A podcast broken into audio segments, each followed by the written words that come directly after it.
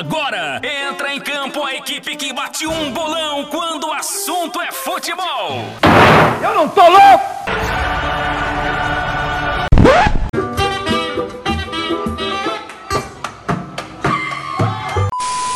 Aqui no Brasil, o Santos tentando fazer a mesma coisa que o Guardiola faz no Manchester City. E está conseguindo. Tá muito engraçado, Clauderinho. Olha o gol! Olha o gol! Olha o gol! Olha o gol! Gol!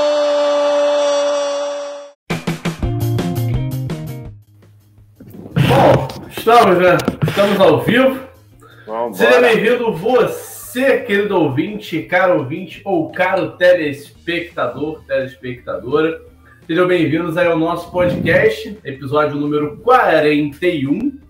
Estamos ao vivo agora. Agora nós estamos ao vivo. Agora entrou ao vivo. Antes não estávamos, mas agora estamos ao vivo. Seja bem-vindo você, querido ouvinte ou querido ouvinte. Você, querido ou querida telespectador ou telespectadora, para mais um podcast Oligou, episódio número 41. Muita coisa para a gente falar. Como é que pode, né? Em uma semana, muita coisa acontecer. Vamos falar do final de semana do Campeonato Brasileiro, em exclusivo do Vasco, como está aqui na thumb. Vasco fazendo história, né? Mostrando mais uma vez que tem poder, sim, de fazer e continuar fazendo história durante todo o futebol, tá bom? Vamos falar sobre a Eurocopa, tá chegando na fase, na, na já pro, pro final quase, temos quartas finais decididas hoje. Temos também é, para debater um pouquinho do que a gente já vem falando nos podcasts sobre a, a presidência da, da CBF. O Rogério Caboclo insiste em voltar à presidência, mas só vai passar, tá? A gente não vai entrar nos méritos, não, e citar algumas partes sobre ah, o, o, último dia de ontem, como foi dia 28, na né, segunda-feira, Dia Internacional do Orgulho LGBTQIA, tá bom? Hoje estamos presentes aqui com João L.A. Tinoco, arroba João L.A. Tinoco, se quiser pode seguir a gente no Instagram também, que é o nosso marqueteiro esportivo, e tem ele, Eduardo Lavo, na falta hoje do João Faria, que teve uma reunião, imprevista não, teve uma reunião de última hora no seu trabalho, marcada para as nove da noite, então ele não pôde participar. Acho que acabou, mas está tudo bem, a gente aceita o que foi mandado, né? Bom, boa noite, senhoras e senhores. Boa noite, João, como é que você está? Boa noite, Léo, boa noite, Du, boa noite, querido telespectador ou querida telespectadora. Estamos aí. Salve, Gabriel. Cheguei primeiro. Yugi Tolin chegou primeiro, será? A gente não sabe, né? A galera tá querendo chegar primeiro, tá buscando aí, né? Já venceu na vida uma vez, cara. Se você tá aqui é porque você já chegou primeiro uma vez. Então deixa os outros chegarem primeiro depois, né? Pô, vamos combinar, né? É, então é isso aí, cara. Vamos falar também um pouquinho, de repente, Copa América, né? Apesar de um monte de eventos estar tá acontecendo, a Copa, América, a Copa América também está acontecendo, né, gente? Então a gente pode, de repente, dar uma passada aí rápida no torneio, que não está tão prestigiado assim, mas é a Copa América, então a gente tem que, tem que falar, não adianta, né? Então, é, querido, querida telespectadora, ouvinte, no caso do Olho Gol, né, para poder ouvir depois nas plataformas digitais, no caso Spotify. É, sejam todos bem-vindos e vamos a mais um debate aí para enriquecer nosso conteúdo né, sobre futebol, apesar da gente não entender muito não, mas a gente se esforça, né? Seguimos. Fala, Du, como é que você tá? Fala, meu querido. Seja bem-vindo você, ouvinte e ouvinta desse querido podcast Olha o Gol. Inventei agora, rapaz, não tem como, é isso que veio agora. O seguinte, eu só quero fazer um destaque rápido também, falando de Germancano, falando de Vasco. Hoje Henrique, lateral esquerdo do Vasco, é o novo jogador do Lyon. Pasmem mais uma bizarrice do mercado do futebol. Seguimos, vamos falar que hoje vai render bastante esse assunto. É aquilo, né, Edu? Quem tem empresário tem tudo, né? Vamos, vamos olhar por aí. Bom, deixa eu já, mandar um abraço para todo mundo que está acompanhando a gente aqui no, nos comentários no YouTube. É o Gabriel Caetano, tá? Deixa eu voltar aqui na tela de novo. Gabriel Caetano, ele que é o Iguim Dolim. Cadê tropa do Flusão? Cheguei primeiro, dentro de campo, um abraço. Não gosta de mim, morde as costas. Gabriel Caetano. Gabriel, a gente já vai falar sobre os palpites da, da Corinthians de São Paulo, falando um pouquinho do Brasileirão, tá? E o Will chegou agora também falando de Germancano. Aproveitando que o Will já levantou a bola falando que o Germancano fez a comemoração mais emblemática do futebol mundial, se não foi a, uma das, né? Queria dizer para você que está nos ouvindo nesse momento, todas as terças-feiras, 8 e meia da noite, no YouTube, no canal Cartão Vermelho, estamos ao vivo gravando o nosso podcast, onde você pode participar, interagir, mandar sua pergunta, mandar seu superchat, xingar a gente, faz o que você quiser. E se você quiser rever, ouvir novamente o nosso podcast, toda quarta-feira, 11 horas, vai estar disponível em todas as plataformas de streaming de áudio, inclusive a mais conhecida que é o Spotify, tá? Vamos Olha, lá. Você mandou, você mandou xingar, mas se for xingar, pelo menos manda dois reais, dois reais pra gente dividir aqui pra dar alguma coisa. Pelo menos isso. Manda só um dinheiro gente, aí, pelo Só pra gente comprar um, aquele Guaraná natural, né? Que a gente não fala o nome, é o João não gosta. É isso, exatamente.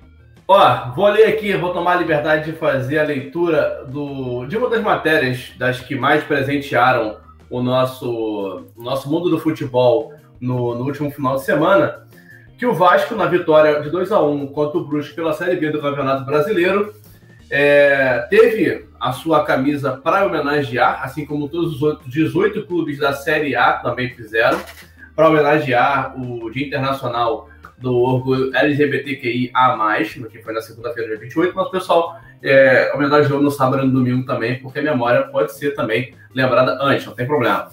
E o Vasco fez o, lançamento de uma camisa, justamente para poder, é, poder homenagear esse momento. A camisa muito bonita, por sinal, que quebrou de venda, estourou, explodiu de venda. O Vasco teve uma sacada maravilhosa, sensacional, e eu acho que a mais irreverente dentre todas que teve, de, de, dentre as homenagens que tiveram no, no último final de semana. Então o Vasco realmente botou a bandeira do arco-íris na sua faixa lá, e também na gola da camisa, se não me engano, acho que no, no na manga também, né? Na, na, barra da manga, acho que fez, se não me engano. E além disso, ainda colocou um emblema, né? É, uh, com o símbolo do Vasco, com arco-íris, então foi bem, bem vista a, a homenagem. Teve é, um jogador completamente diferente da postura do clube, que fez uma, uma postagem nada a ver, mas a gente já vai comentar sobre isso. Mas eu quero falar sobre Germán Cano, que além de ter se tornado o grande ídolo da torcida do Vasco em tão pouco tempo, porque ele corresponde em campo, né? Ele está no momento certo para concluir o gol. Ele teve a comemoração emblemática que ao empatar o jogo por 1 a 1 se eu não me engano, acho que estava 1x0 Brusque, né? O Vasco empatou depois virou. E correu se eu estiver errado. Ele corre pro, pro, pro escanteio, arranca a bandeira do Vasco lá em São que estava com a bandeira do arco-íris, e ergue para cima como se fosse um, um, movimento de vitória, um movimento de conquista, né? Então, botando na parte mais alta que a igualdade precisa ser muito bem é, é, expressada por todos e ele, como uma pessoa pública, um jogador de futebol, assim como outras pessoas também fizeram, é muito importante esse movimento que ele fez. E, recentemente também, o Vasco lançou ontem um vídeo com a campanha com vários torcedores vestidos da camisa do Vasco com as suas opções sexuais completamente é, diferentes uma da outra, ou iguais também, ou seja, hétero, homossexual, trans, qualquer tipo de, de opção sexual, a pessoa gravou o vídeo dizendo qual era a sua orientação e também dizendo ao final que é Vasco. Então, é, mais uma vez, parabéns à, à, equipe do Vasco que soube fazer essa campanha, primeiro com a camisa, ao Germancano que fez esse movimento, fez esse gesto importantíssimo,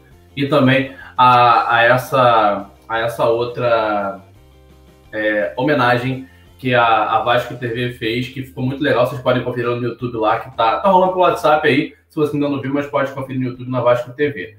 Vamos falar um pouquinho então do que, que foi essa representatividade no, no, último final de semana dos clubes. O que, que vocês acham? A galera tá nos comentários, ó. Pode dar tapa de qualidade. O Rafael Duarte me corrigiu. Obrigado, Rafael. Foi um gol de 1 a 0 então não foi virada do Vasco, foi gol de 1 a 0 Obrigado aí pela correção.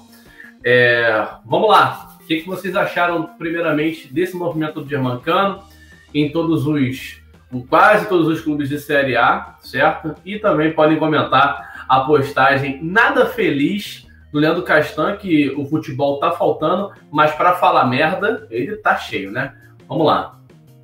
Fala aí, João, começa com você. Cara, eu gostei do posicionamento do Cano. É, acho que, é, na verdade, é uma, é uma cereja de um bolo né, que foi todo construído ao longo do fim de semana, terminando ontem, né, hoje, terça-feira, é, data da nossa gravação, mas ontem, segunda-feira, dia 28, né, que foi realmente o dia né, do orgulho LGBTQIA. E no caso do Cano, foi, como eu falei, cereja do bolo mesmo, para poder é, taxar né, de que o Vasco Não necessariamente o Vasco em si, como clube, talvez, acho que foi um gesto espontâneo. Não tem como apontar é, quem é responsável, se tem causa uh, mercadológica, política envolvida, alguma coisa assim, nada disso. Acho que foi um gesto espontâneo do Cano mesmo. O que acabou deixando mais bonito ainda, né? Todo, todo o dia de, de homenagens e de lembranças à causa, né? A gente só tem que fazer alguns pontos também que eu considero ideais. É, eu fico com muito medo que isso se torne uma coisa conveniente para fins de mercado, tá? E que não seja talvez algo espontâneo dos clubes, porque a gente sabe que o futebol é um ambiente muito machista, extremamente machista e que ainda não tem muito espaço, né, para fins democráticos, né? Todo mundo fala que a democracia no futebol, a diversidade existe na arquibancada pelos perfis de torcedores, discutidos apenas pela ótica de opiniões que um tem diferente, um quer que de repente o, o técnico jogue com três volantes, o outro quer que jogue com meia, né? Ou também diversidade de perfis socioeconômicos, né? Você tem o pobre, tem o rico, tem o miserável, enfim, tem o milionário, né? Mas não se fala de diversidade na arquibancada em relação à opção sexual das pessoas, né? Por que não? É, existe alguma proibição, algo que está escrito como homossexual é proibido de ir no estádio torcer pelo seu time? Ou de estar jogando futebol profissionalmente, como a gente sabe que tem muitos casos aí de jogadores que às vezes se frustraram porque estão vivendo num ambiente completamente é, machistas e para poder executar seu jogo e sonhar em alcançar sonhos na sua profissão, desejos na sua profissão, tem que ficar meio que fazendo às vezes de camaleão, né, se adaptando a uma condição que não torna, não deixa ele totalmente à vontade, mas que para estar tá trabalhando ele tem que se adaptar, né? Então é mais ou menos uma coisa que aconteceu quando o Cantilho, o volante do Corinthians, foi apresentado Teve episódio do Willio, que o Willio chegou na entrevista coletiva e falou: 24 aqui não. É, mas peraí, 24 por que não? É um número, né? O próprio Cantilho falou na própria coletiva, já deu um tapa de luva no, no, no Duílio, falando que sempre gostou do número, sempre usou no Júlia Barranquilla, que era o time anterior dele na Colômbia, então qual o problema disso? É, por que, que eu falo que eu te, a gente tem que ter um cuidado para que isso não vire um movimento político? Porque também, quem. É, político eu digo, não, é, é. que não seja espontâneo. É, eu estou percebendo também um, muito calor de quem luta pela causa. Muita cobrança, por exemplo, uma comissão foi reclamar na CBF de que a, o Brasil na Copa América não tem o número 24, mas isso não é um problema. Eu, eu não consigo ver qual o problema nisso, né? Porque para começar, para fins matemáticos, só se relaciona 23 jogadores para a Copa América. Então, não seria um problema ter um número de 1 a 23. Isso não é errado. Né? Ah, mas outras seleções têm. Isso também é uma opção também da outra seleção. Também não é errado ela fazer. Como assim não é errado o Brasil não ter o número 24? Sim, a gente tem que ter muito cuidado, é, porque ainda é um debate investido de muita polêmica, de muito tabu, para que nada se torne extremo. Nem a cobrança de quem apoia a causa, como também nem a intolerância de quem não apoia, porque também o intolerante também age com violência, uh, com ofensa, seja moral, até física, mata. A gente vê vários, vários casos de assassinato, é, mutilação de corpos, né, por uma confusão corporal, por conta de homofobia. Né? Então, assim, eu só tenho. Eu, eu, é um cuidado que eu. É uma coisa que eu temo muito no momento. É que, assim, é, como quase tudo no Brasil que a gente vive está muito polarizado, né? Muito extremo é, eu tenho percebido que também nesse debate todo é, os extremistas estão ganhando muito espaço, seja para um lado, seja para o outro. E é isso que eu tenho medo para que isso não se torne, como eu falei, tem que ser espontâneo por parte dos clubes, para que os clubes mudem seu pensamento em relação a isso. Mas também quem cobra não pode sair cobrando como se fosse uma obrigação. Eu acho que obrigação ela existe até a página 2. O clube se posiciona caso ele queira. Às vezes não se posicionar, tem gente que vai cobrar e tudo mais, mas eu não sei, eu não consigo ver algo ruim na neutralidade. Às vezes, né? Depende muito da situação que é discutida. Mas é isso, cara. Achei o gesto do Cano muito maneiro. Gostei, acho muito legal. Então, vamos ver o que, que vai dar daqui para frente, mas imagino que essa é, uma, é um caminho sem volta, né? Os clubes vão se posicionar a favor, né? Sempre manifestando apoio pró causas LGBTQIA+, o que eu acho super válido tem que acontecer, porém tem que ser natural espontâneo. e não uma forçação de barra porque alguém pede. Antes de passar a palavra para o nosso amigo Du, deixa eu dar um rolê aqui rapidinho nos comentários. A gente tem mais gente participando do que na semana passada, isso é muito importante. Mais uma vez, lembrando a vocês que estão nos ouvindo no Spotify ou em qualquer outra plataforma de áudio. Toda terça-feira, 8h30 da noite, no canal Cartão Vermelho no YouTube. A gente grava ao vivo o nosso podcast. Então, um abraço aqui, ó, Futebol Moleque que tá chegando, pro Matheus Bernardo, pro Jefferson Braga Fotografia, lá direto do Fla Resenha Fabrício Coutinho também me corrigindo na hora do Vasco lá. Rafael Duarte, Luiz Gustavo Nardes Araújo, dá para abrir uma conta no teu nome, hein? Dentro de campo já falei. Vitor Hugo Faria, gente fina, meu parceiro e meu chefe também. Para deixar aí já lembrando a vocês que é o meu chefe que está participando aqui da live. Abraço, Lugão. Uh, que responsabilidade, hein? É, outra parada. Já pode até criticar, inclusive, que eu tô com a blusa desde cedo aqui e fazer a live com a mesma blusa. Então, banho não tomei ainda, fica registrado. O Pagodinho mandou o seguinte: tinha que ter tido uma ação da CBF para que todos os clubes da Série A e B, igual a NFL, que todos os clubes mudaram ao longo dos times das redes sociais e só não fizeram nada na camisa porque não tá tendo jogo. Cara, o que acontece? É, rapidinho antes de passar a palavra pro Dudu, é interessante o movimento, mas eu acho que entra muito no que o, o Du falou. É, acaba vendo uma obrigação, entendeu? Por mais que tenha que se posicionar e tudo mais, é interessante. Se a instituição mandar, acaba, de, é, acaba perdendo a essência de ser um gesto genuíno, né? Um gesto de coração do clube em se posicionar e acaba sendo uma obrigação. É, é, é bom e não é ao mesmo tempo, sacou? Não vou dizer que a ideia seja ruim, mas também não vou dizer que ela é excelente para obrigar os clubes a fazer. Mas vai lá, Du. Primeiro, responder ao Pagodinho, não, Pagodinho, não é efeito colateral da vacina. Sim, estamos online, estamos ao vivo neste canal maravilhoso. É, já apresentando também João Tinoco, que já faz parte dessa, dessa nova grade do, do nosso querido canal Cartão Vermelho.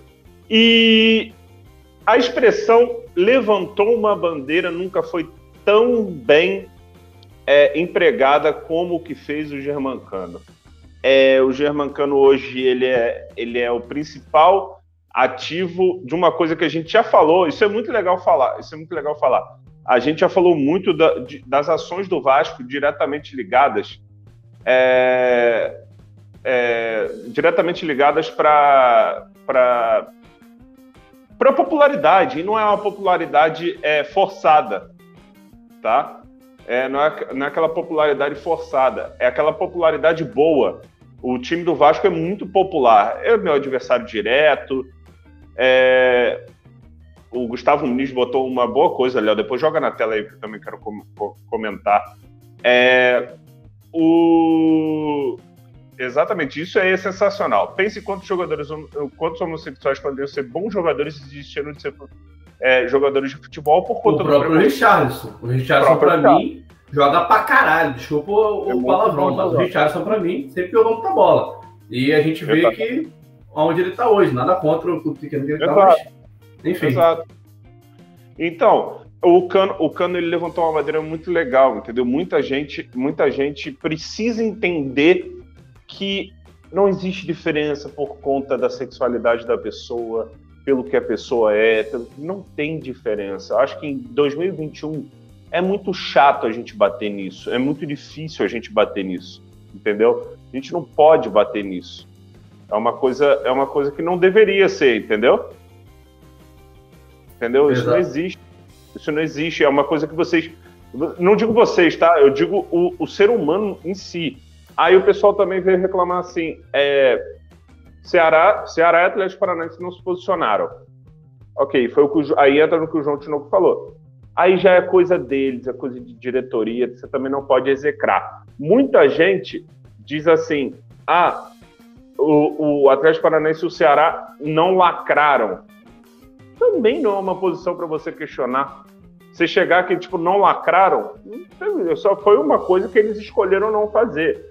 Entendeu? Mas Vocês vamos têm... combinar também que todas as ações que são em relação a levantar qualquer tipo de bandeira, o Atlético Paranaense faz questão de não participar, né? Deixa registrado. Até a nossa amiga Thaís Caran, que faz parte da, da, da Tretis lá, perdão, Tetris, não, Tretis, desculpa, Tretis. Thaís. É, ela já cansou de falar isso, que a diretoria é muito, é muito ultrapassada em relação aos posicionamentos que a gente vive hoje em dia. Mas continuando. Exatamente isso, gente. É, é aquilo. Deveria sim levantar a bandeira, mas é aquele negócio, você também não pode execrar o time. Deveria sim. É preocupante sim, é, em pleno 2021 isso acontecer. É, parabenizo as diretorias, do, a diretoria, principalmente a diretoria do Vasco, que é ultrapassada em muitas coisas, mas nisso vem acertando muito dentro do, do marketing, dentro é, fazendo, aproveitando o, o, produto Vasco da Gama que tem na mão, entendeu? É, é, muito bom saber pelo futebol do Rio, você, você que não acompanha a gente diretamente, saiba, saiba que a gente é do Rio e a gente gosta também de ver os nossos adversários lá, lá por cima, entendeu? E o que o Vasco da Gama tem feito é muito legal, o Botafogo, enfim. É, parabéns a todos os clubes que, que se posicionaram diretamente aos que não se posicionaram, repensem o posicionamento, mas não vou execrar, tá? Repensem o posicionamento, é muito bom você repensar o posicionamento com, muitas coisas. É, é, as discussões hoje não, é, não são lacração, são coisas que eram normalizadas no passado e hoje elas não podem ser mais normalizadas. Tanto preconceito racial, tanto preconceito é, de sexualidade e por aí vai tá? Então repensem isso, repensem isso. Se vocês quiserem saber, aqui embaixo na descrição tá, tá o, o, o link do, do Spotify, lá tem a playlist toda. Essa é a segunda que a gente grava aqui no canal Cartão Vermelho. Enfim, tem muita coisa boa aí.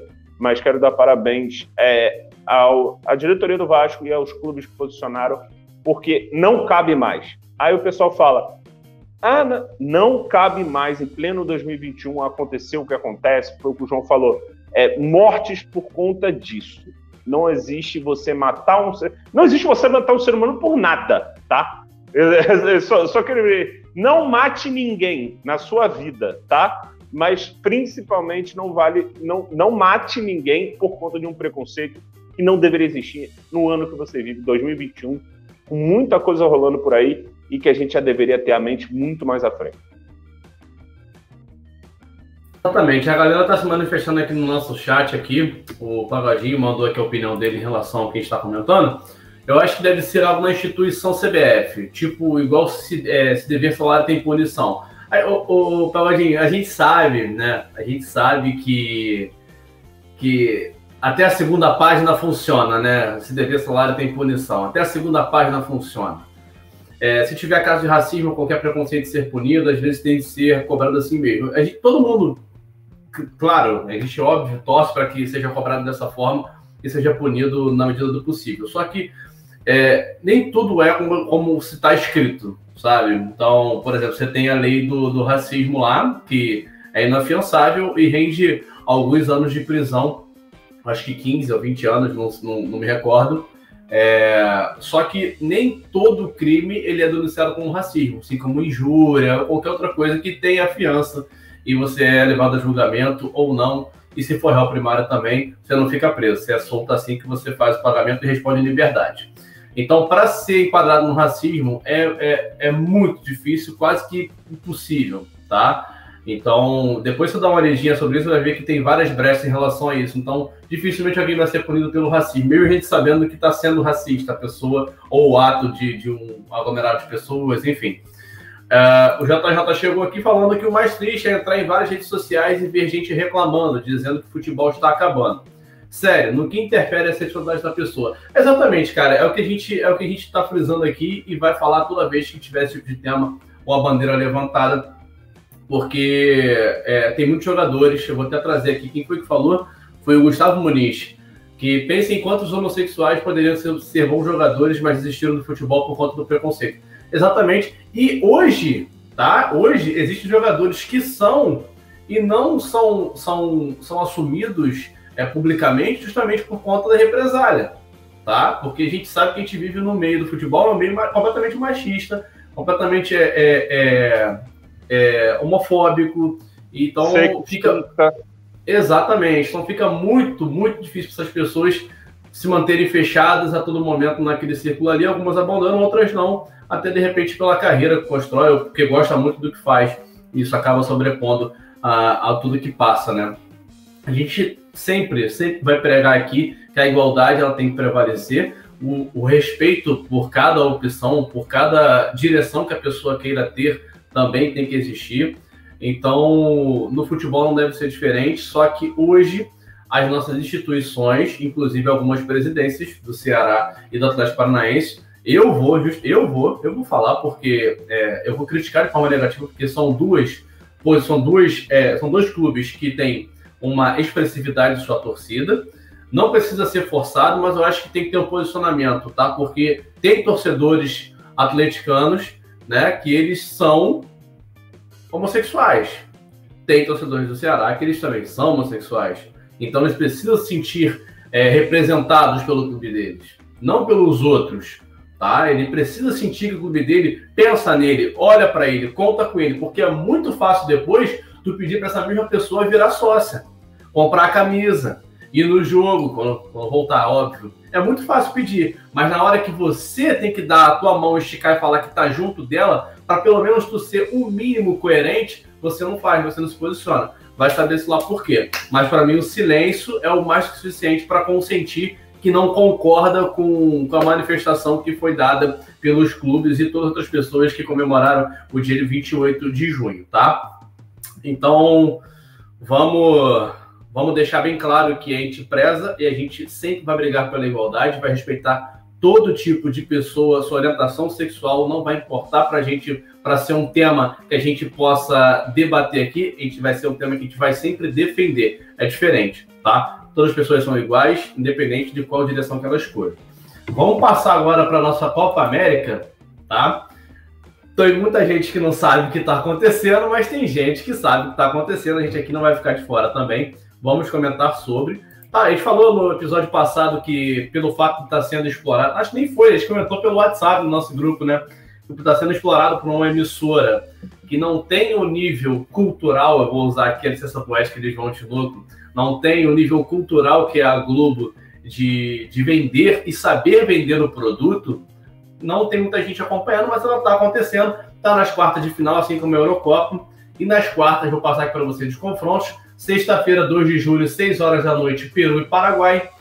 Na sexta também, dia 2 de julho, Newton Santos, 9 horas da noite, Brasil e Chile. Uruguai e Colômbia no sábado, às 19 horas, desculpa. E Argentina e Equador, às 22 horas também no sábado. Tá? O artilheiro da competição é Lionel Messi, com três gols. O segundo é o Neymar, Papo Gomes, Ayrton Preciado. E outro outro também tem artilheiro pra caralho com dois. Não vou ficar na porra toda aqui não.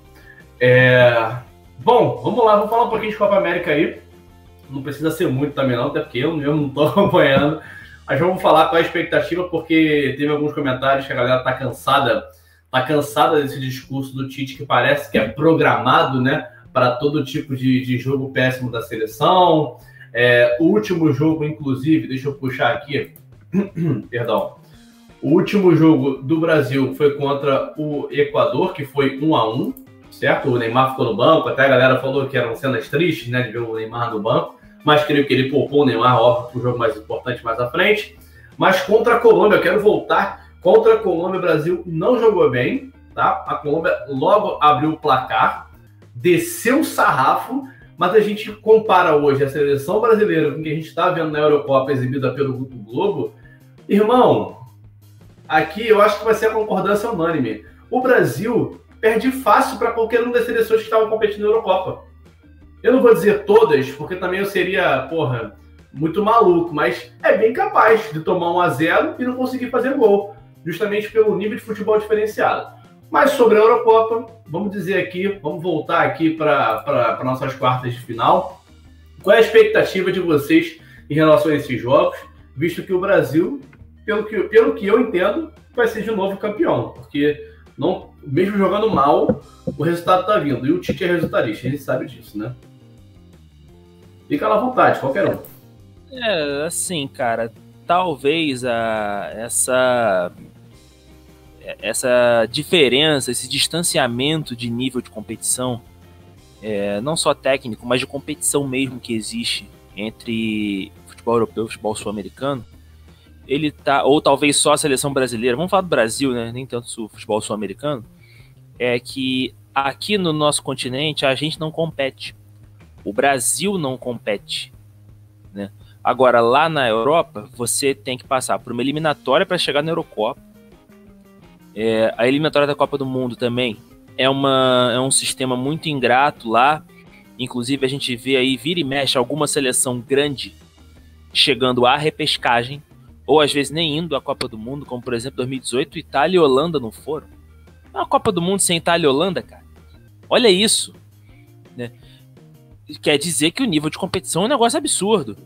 Né? Então é bom que, que, que nós, como torcedores, fiquemos ligados nisso, porque tem muito torcedor aqui achando que só um lampejo do Neymar vai decidir a parada. E, cara, não é assim. Claro que o time é bom, você tem bons, bons jogadores, você tem jogadores que são titulares nos grandes clubes do mundo. Mas quando se juntam aqui no Brasil, a gente não sabe o porquê que a coisa não anda. Será que é só pelo discurso de coach do Tite? Que o, Tite parece que é um coach, mas não um coach head, o coach ali do, do a função treinador não, né? Ele parece que ele tá dando um curso para formar coach, que ele usa palavras difíceis é, que o torcedor comum não vai entender, ou até vai entender, mas não vai comprar o barulho do cara, porque ele, ele sente que não há comunicação, né? E se a, a seleção brasileira já está distante do povo, um fator, o técnico seria um fator de aproximação. E quando o Tite não consegue trazer isso, aí fica um pouco mais complicado. Não digo que isso é um defeito do Tite, não, tá? É, tem gente que acha que ah, é um erro do Tite, não é característica dele. Não adianta, foi formado para isso, tá colocando o conhecimento dele em prática, em jogo, né? Só que infelizmente ele não vai atingir a massa. Então é uma coisa difícil da gente tolerar. Mas eu acho que o Brasil vai passar o carro na Copa América, mesmo não jogando o futebol vistoso, bonito que pode jogar. É, vejo o Brasil passando com tranquilidade de Chile. E aí eu não sei o que, que vai acontecer nos outros jogos. Talvez Argentina e Equador deve da Argentina, né? Mas que também a Argentina também caiu muito de produção nos últimos anos. Então acho que é por isso também que o Brasil não tem adversário à altura aqui no continente. Então eu tô com o Léo nesse discurso aí. Eu tenho para mim que se hoje o Brasil pegasse qualquer de oito ou nove seleções, até 10 dessa Eurocopa, o Brasil dificilmente passaria num confronto de Copa do Mundo, por exemplo. 80% do nosso ciclo pré-Copa será feito contra sul-americanos. São duas Copas Américas, duas edições de Copa América, né, 2019 e agora 2021, seria 2020, não foi por conta da pandemia. É, fora eliminatórias, então você tem aí uma gama de, cara, bota aí para mais de 30 jogos jogando contra adversários que são muito inferiores a você. Como que você vai se provar assim? Como que você vai experimentar se tá tudo legal? se tá tinindo, se tá bom, se tá ruim. Não tem como saber, né? Então a gente fica um pouco complicado porque a gente fica um pouco receoso porque vê tudo isso que vem acontecendo, que o nosso ciclo pré-copa não é tão competitivo quanto o ciclo de uma seleção europeia, e aí isso acarreta no, na, lá no final, no, no boom que é a Copa do Mundo, que quando a gente vem 2006 eliminado para França, 2010 para Holanda, 2014 para Alemanha, 2018 para Bélgica. É coincidência? Eu não sei. Se for coincidência, já é coincidência que dura 15 anos, né? Então, vamos repensar as coisas porque tá difícil. Nosso amigo Pagodinho falou aqui, ó. Hoje em dia é muito chato falar de Brasil porque para muita gente não adianta. Se o Brasil ganhar a Copa, tá bom. Se não ganhar, o trabalho nunca presta. Antes de passar pro Du, é, eu concordo em partes, tá? Porque a gente perdeu o tesão da seleção brasileira. A gente está vendo hoje que não tem tanto a vontade de jogar, ou pelo menos ela está mal treinada, vamos dizer assim, diferente do que a gente viveu nos últimos tempos, né? Para quem viveu desde a última Copa que a gente levantou. Mas a gente só perdeu, porque o nível do futebol europeu andou, avançou, criou um largo espaço à frente do nosso futebol sul-americano. Tá? O que o João cansa de frisar, conversando com a gente, e até outros grupos também que a gente participa junto, é que o Brasil não tem um adversário à altura europeu para fazer o embate, para poder realmente fazer teste de fogo. É só na Copa, é justamente quando precisa ganhar, não fazer testes. Pô, você vai testar contra uma Bolívia, gente? Vamos combinar, não dá. Hoje você vai testar contra uma Suíça, é bem capaz, é bem capaz do Brasil não conseguir vencer. A gente está vendo a Eurocopa, tá? Tem o Futebol Moleque, mandou aqui, ó, e essa eu mando pro Du. Você acha, o, o Du, que se o Tite não ganhar a Copa América, ele cai? Cara, eu acho que não. Eu acho que não. É, é difícil, se não ganhar, é, eu acho que é um vexamezinho. E a mesma pergunta que o Futebol Moleque fez ali embaixo: vai rolar a Copa das Confederações? Não, não vai rolar a Copa das Confederações. Não é à toa que essa Copa América ela foi feita às pressas, é, justamente para alinhar junto com o calendário da Eurocopa, tá? É muito bom frisar que agora a Copa do Mundo, ou a, a Copa América, ela vai ser disputada ao mesmo tempo da, da, da, da Eurocopa, tá? Ou seja, Copa América e Eurocopa vão ser disputados ao mesmo tempo, de anos em anos e tudo mais. É, quanto à Suíça, Léo, você falou Suíça, então a gente já volta ali em 2018, primeira fase 1 a 1 tá? O futebol da Suíça é, é mais uma vez. Aí, se eu não me engano, a gente também sofre contra a Sérvia. Se eu tiver errado, me corrige. A Sérvia que agora nem classificou para a Eurocopa. Se eu, não, se eu não me engano, foi isso. A gente sofre contra a Sérvia, sofre contra a Suíça, sofremos para ganhar a, a Croácia na, na, no início da. Costa Rica, da... 2018? 2018, Costa é, Rica. 2018, mas não, 2014 na estreia a gente, a gente sofre para ganhar a Croácia. Ah, sim, Croácia. ah, sim, sim. Tô, desculpa, é que tá seguindo a linha é, europeia. Foi mal, foi mal, é verdade. É, verdade. é, exatamente. Eu tô pensando aqui, por exemplo, que tem lugar, tem, tem seleções que na época que a gente começou a acompanhar futebol, eu sei que tem uma galera mais nova aqui, o Adolfo é contemporâneo nosso, mas, por exemplo, o, o futebol moleque, o futebol moleque tem 16 anos de idade. Na época dele, agora, é, é, ele, ele vê essas seleções. Na nossa época não existia isso. Era Espanha, é, nem Espanha. Era França, era Itália, era Holanda e acabou. Não era tanto assim. Foi exatamente o que o Léo falou. A gente parou na estaca de futebol. Realmente, os melhores estão aqui, os craques estão aqui, mas os craques não estão aqui, né? É muito bom frisar. Os craques estão todos na Europa. Ou seja, já foi todo mundo para lá. É, o futebol de lá é diferenciado. Hoje você vê um time da Itália, que foi o que o João falou, fora da última Copa, hoje tendo um dos melhores futebols da, da, da Eurocopa, que a gente vai falar já já. Então é muito complicado. Não acho que o Tite caia, até porque não tem nome. Aliás, temos um nome sim. É, acho que alguns de vocês não vão concordar, mas acho que Pep Guardiola poderia ser o novo treinador da seleção. Acho que é, esse estigma de ter só treinador brasileiro, eu acho que ele tem que cair. É, fora a presidência, né, Léo? Que a gente fala da a gente fala da presidência que é, é inacreditável o senhor Rogério Caboclo é, ter a pachorra de falar que ele tem direito de voltar a, voltar a presidir a instituição máxima do futebol, onde ele é total vitrine. Isso não existe. Por exemplo, o Pagodinho falou: muito triste ver uma Eurocopa no mínimo com 15 mil pessoas no estádio e a Copa América com o estádio vazio. Realmente a torcida faz a diferença. Claro que a torcida faz a diferença, mas isso teria feito através de outras coisas. Aí a gente entra num cenário político gigante. Não é a hora que a gente vai, vai entrar, mas provavelmente a Copa América ela é muito mais velha que a Eurocopa, se eu não me engano. Eu acho que, eu, eu acho que é bem mais velha que a Eurocopa. E hoje a Eurocopa ela é Ontem, para vocês terem em dois jogos a gente teve 11 gols. Dois jogos a gente teve 11 gols ontem. Vocês têm noção que é o nível do futebol que está acontecendo dentro dessa Eurocopa?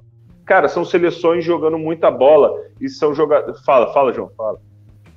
Não, desculpa, só queria trazer um dado para a gente meio que desvendar esse raciocínio, essa distância entre Brasil e Europa, né? É, de 2010, 2014, 2018, três Copas do Mundo, Brasil teve sete jogos contra europeus, se a gente somar fase de grupos e, e jogos eliminatórios. Três derrotas. Dois empates e duas vitórias. A gente perdeu mais do que ganhou. Sim, é só isso. isso, só isso. É isso, mas é isso, basicamente.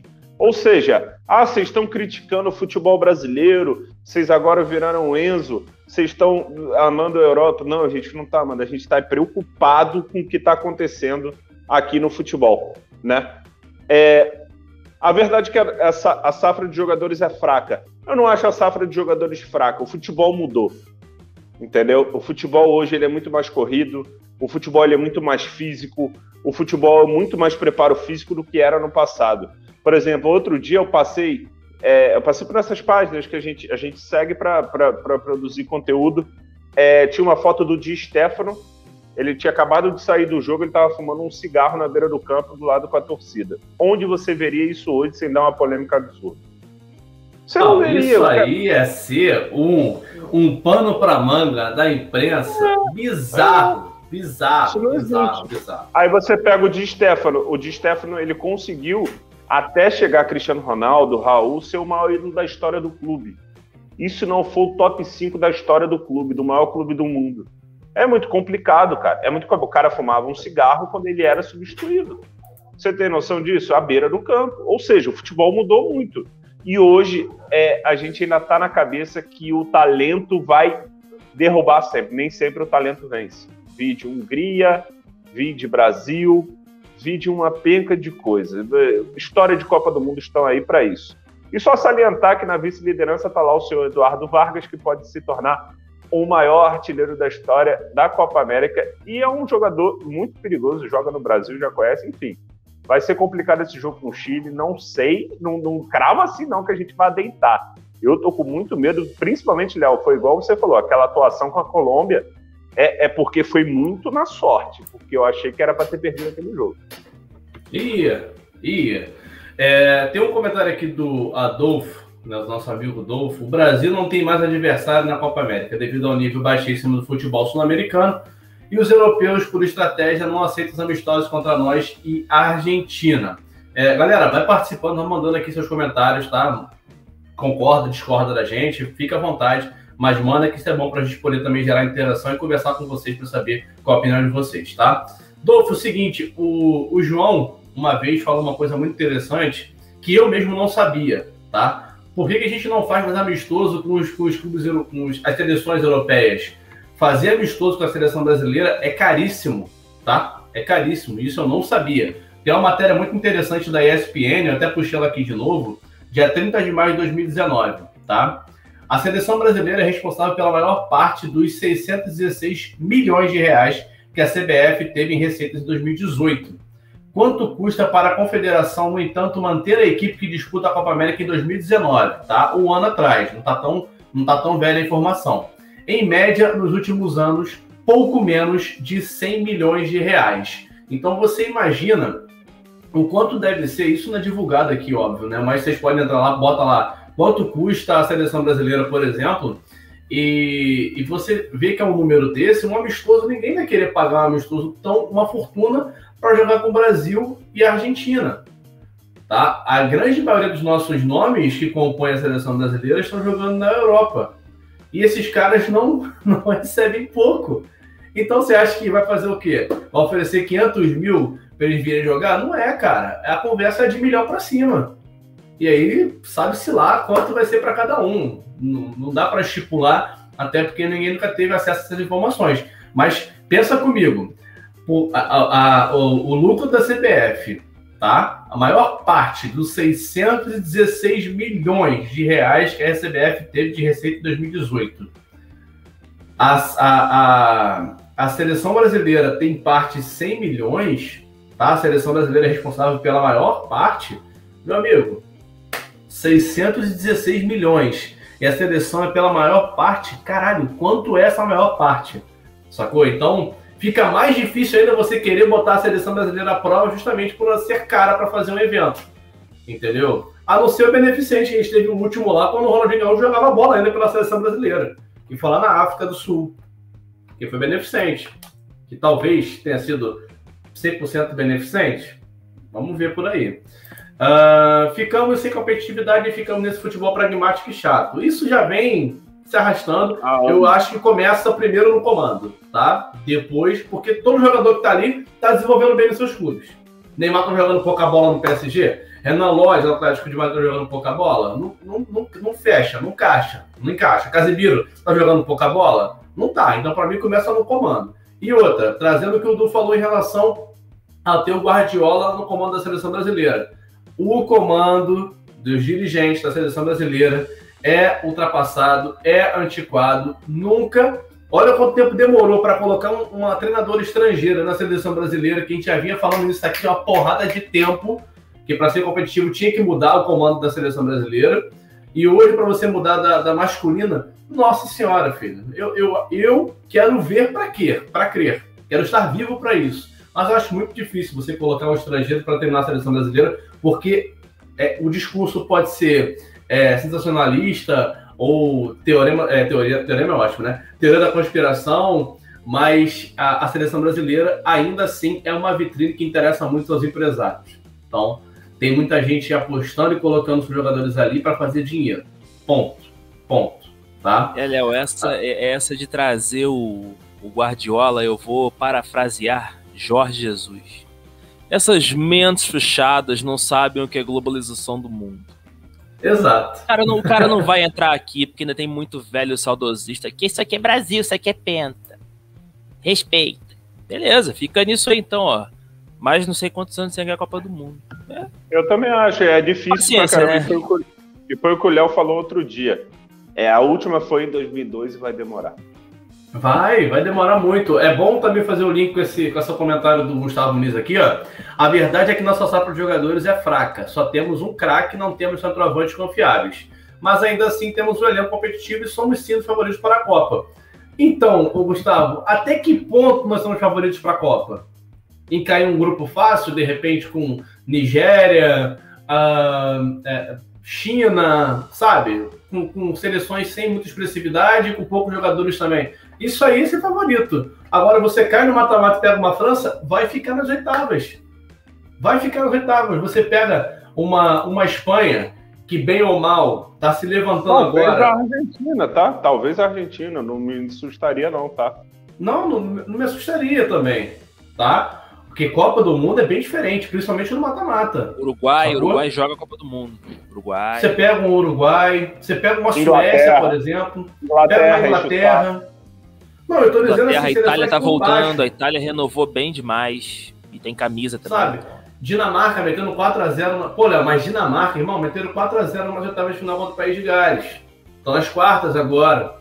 Então você tem que abrir muito o olho amplamente para você ver como é que tá o futebol europeu hoje. Os caras podem não ter nomes pesados, mas é um time bem treinado, que está acostumado a jogar no nível europeu e está encaixado, filhão. Futebol encaixado, você vê o Bragantino, futebol encaixado, ganhando do Flamengo, ganhando ali, ganhando aqui. Hoje ele é do Campeonato Brasileiro. É simples, o, o futebol é simples. É simples. Ó, o Dolfo não precisa ir longe na questão polêmica. Se é o Neymar que perde um pênalti numas oitavas, depois de estarmos ganhando 3x1. Imagina que a imprensa falaria. Isso aí é, é óbvio, cara. É, é, a, a, imprensa adora. E mesmo com o Mbappé perdendo, ainda teve gente que falou que X jogador foi, é, é melhor que Mbappé. Sabe? Ô, meu camarada, mas vamos, vamos, vamos combinar uma coisa, né? Mbappé talvez foi o grande jogador da França na Copa do Mundo 2018, pelo amor de Deus. Gol em Exato, e com a idade que ele tem. É, é, sacanagem, entendeu? Ele tinha 22, com a idade que ele tem.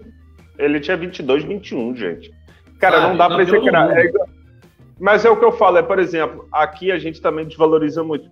Ok, o Neymar faz umas cagadas, faz umas cagadas, cara, mas a gente também poderia valorizar mais os ídolos, entendeu? Aqui é muito mais fácil hoje você falar que muita gente apoiando o Mbappé, zoando também, é óbvio que tem. Por exemplo, hoje eu fiquei muito chateado que vi que vi que vocês viram a menininha chorando, né? Vocês viram a menininha chorando quando a Alemanha foi eliminada, o pessoal tirou print daquilo e falou: é, agora tá pago. Eu falei, gente, eu não consigo, eu não consigo, de verdade, entendeu? Eu não consigo ficar. Eu olhei aquilo ali, eu tive pena, por mais que há oito anos atrás fosse eu, aquilo ali não existe, sabe? Ou seja, é, falta um pouquinho de empatia aqui dentro do país, por isso todo dia um 7x1 diferente. E não me assustarei se tiver um 7x1. Claro que aquilo ali nunca mais acontece, né? O raio não cai mais no lugar, mas o 7 a 1 simbólico, eu acho que ele vai acontecer por um bom e bom tempo. Acho que esse 7 a 1 simbólico é, é difícil. É, e foi exatamente o que meu pai falou. O Tite, ele, eu não acho que o Tite seja limitado. Ele é teimoso. Ele é muito teimoso. Ele é, um, ele é um treinador, ele é um treinador que ele vai na ideia dele até o final. Ele vai na ideia dele até o final, mas ele tem uma coisa que o, que o, o João Tinoco falou alguns alguns podcasts atrás, lembrando que a playlist está aqui na descrição. O Tite tem um grupo na mão dele. É uma única, é, é uma única diferença de, dessa teimosia dele. Ele consegue fazer o, o, o, clube jogar, mas ele insiste, o clube ou a seleção jogar, mas ele insiste muito em peças que não vão ajudar. Que não vão ajudar. Hoje, por exemplo, é, ele, ele provavelmente vai insistir em Daniel Alves para uma Copa do Mundo, entendeu? Você acha que o Daniel Alves foi para a Olimpíada por quê? Porque o, a experiência do Daniel Alves jogando no meio-campo vai ser essencial na Olimpíada. Tinha muita gente passando na frente dele. Tinha Gabriel Barbosa, é. tinha muita gente passando na frente dele. Ele me escolheu o Daniel Alves porque o Daniel Alves vai para a Copa do Mundo, gente. É só isso é, que eu tenho a dizer. Daniel Alves vai para a Copa do Tite, Mundo. Acabou. O Tite é fiel ao grupo, cara. Eu não acho isso ruim, não, tá? Eu acho que mostra é questão não. de lealdade e para você formar a seleção no jogo de seleções, você precisa ter um grupo. Aí tem, tem, tem torcedor que questiona assim, mas o Everton Ribeiro tá jogando mal, beleza, mas é o grupo. Faz parte do grupo. Em algum momento ele, ele conquistou a confiança do Tite e tá lá, e é um mérito dele conquistar essa confiança e tá lá por isso. Mas eu acho que o Tite poderia abrir sim, ele poderia descer um pouquinho do salto e reservar uma cota aí de pelo menos 5 a 6 jogadores naquela situação do momento. Ele não faz isso, eu ainda acho que ele precisa fazer isso, assim. Ele podia ceder um pouquinho essa coisa dele de achar que sempre, ah não, meu grupo é esse, ponto, acabou. Não, você precisa dar uma pincelada ou outra aqui. O Dunga foi muito fiel ao grupo para 2010, ganhou tudo com o grupo. Legal levar os caras na Copa do Mundo. Os caras roeram o osso com o Dunga, o Dunga vai levar pro filé. Perfeito, justo. Mas cabia um Neymar naquela ocasião, cabia um Paulo Henrique Ganso, cabia um Ronaldinho Gaúcho jogando no Milan. Sabe? Entendeu assim? Então, assim, esses caras têm que descer um pouquinho do salto, pelo menos para se, se permitir criar essa cota de convocar por momento e por técnica. E não necessariamente porque é o grupo. Né? Maravilhoso formar o grupo, mas tem hora que esse jogador vai fazer a diferença, pelo menos cinco ou seis no elenco vão fazer diferença, não adianta. Bom, só quero dizer que a moderação, a moderação tá passando o cerol fino, tá? Você não está vendo aí, mas a moderação tá passando o cerol fino nos comentários. E é isso aí, vamos lá, segue aí. Nossa, nossa, nossa equipe tá muito boa, nossa equipe tá muito boa. Tá em real time aqui em relação aos comentários. Então, é, já aproveitando aqui os 10 minutinhos que está faltando para a gente fechar nossa uma hora de podcast, lembrando a você que está nos ouvindo no Spotify e você que está nos assistindo toda terça-feira, 8 e meia da noite, estamos presentes aqui falando sobre os temas do futebol e do mundo do esporte em geral. E toda quarta-feira, 11 da manhã, se você perdeu aqui a nossa gravação, vai estar disponível para você na plataforma de streaming digital de áudio e você pode conferir o nosso episódio, tá? Nossos 10 minutinhos aqui para falar sobre a Eurocopa. A Eurocopa que teve fechamento hoje das suas quartas de final, passando pelos resultados anteriores. A Bélgica ganhou de Portugal por 1 a 0. Era a grande expectativa para o maior jogo da oitava de final, quiçá, da, da Eurocopa. E não foi tão assim, né? Foram outros jogos que roubaram a cena. A Itália ganhou de 2 a 1 da Áustria. A França empatou em 3 a 3 um dos grandes jogos também, com a Suíça e perdeu nos pênaltis com o Mbappé, né, batendo para fora. Tem o último comentário do Dolfo Carraro que está na tela. A Croácia perdeu para a Espanha por 5 a 3 na prorrogação. A Suécia perdeu por 2 a 1 para a Ucrânia.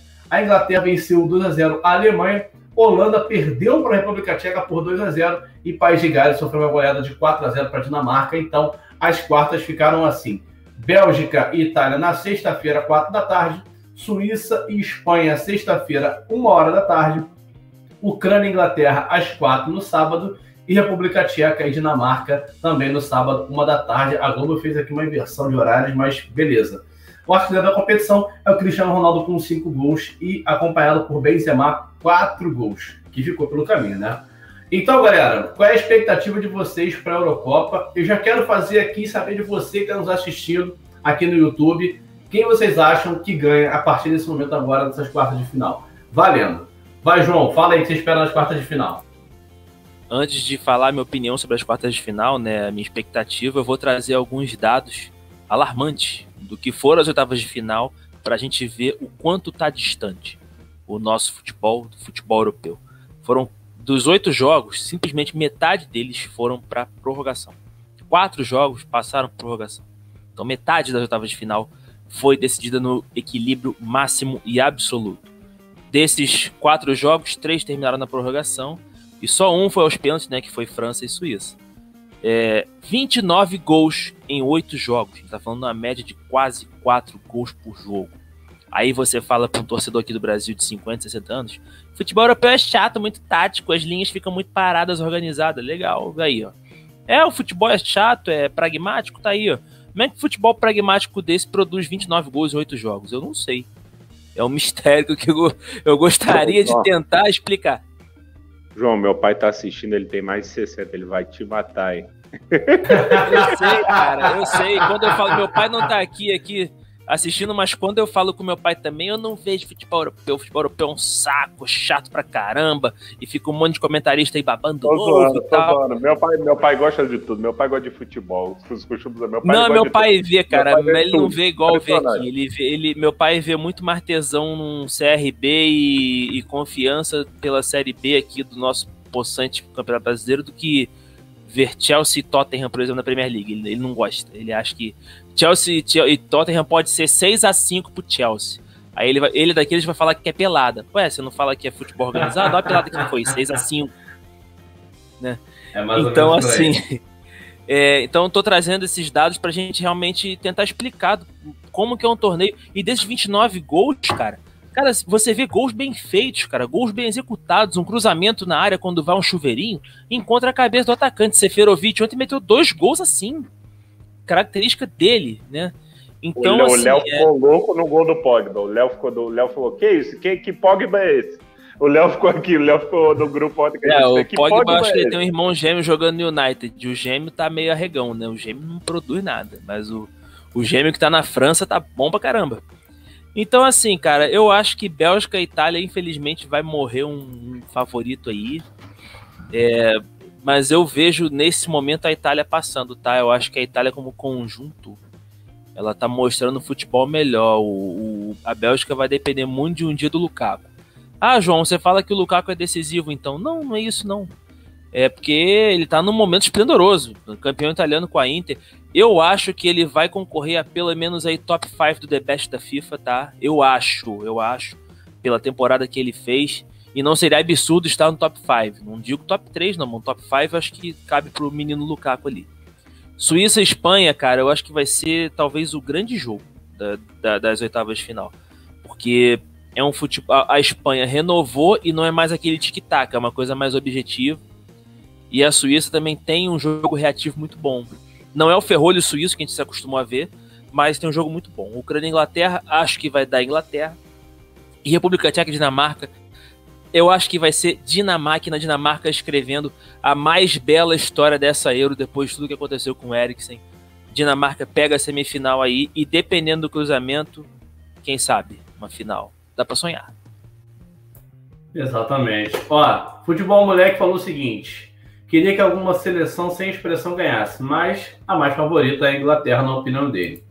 Pagodinho mandou aqui, ó. Mas a Eurocopa é muito mais valorizada que a Copa América, porque eles lutam para estar lá. A Copa América é todo ano com as mesmas equipes. E dentro de campo falou que a Espanha vai ser campeã. Você, Edu, quem vai ser a grande seleção campeã da Eurocopa e por quê? Quase a pergunta do Luciano Huck, né? Mas vamos lá. Eu, eu, eu queria entender que a gente entra no, no melhor assunto e vocês saem. Mentira, mas vocês mantiveram 12 pessoas simultaneamente assistindo de média, ou seja, vocês são um absurdo, tá? Só isso que eu 12 queria dizer. pessoas assistindo simultaneamente e 100 pessoas ao total passaram por aqui pela nossa live de hoje. Aí, ó. Aí, ó, já aí. Já tá maravilhoso. Ou seja, é só a segunda live, é só o começo, né? Então, vamos lá. A maior surpresa, República Tcheca, acho que vocês concordam comigo. República Tcheca ter eliminado a Holanda é- foi surreal. Eu não sei se República Tcheca ou Suíça, é porque a Suíça é mais esperado, né? A Suíça é mais esperada. A Suíça já tem mais tempo de, de, de bom futebol. É, mas a República Tcheca, hoje você tem um excelente centroavante, que é o Chico.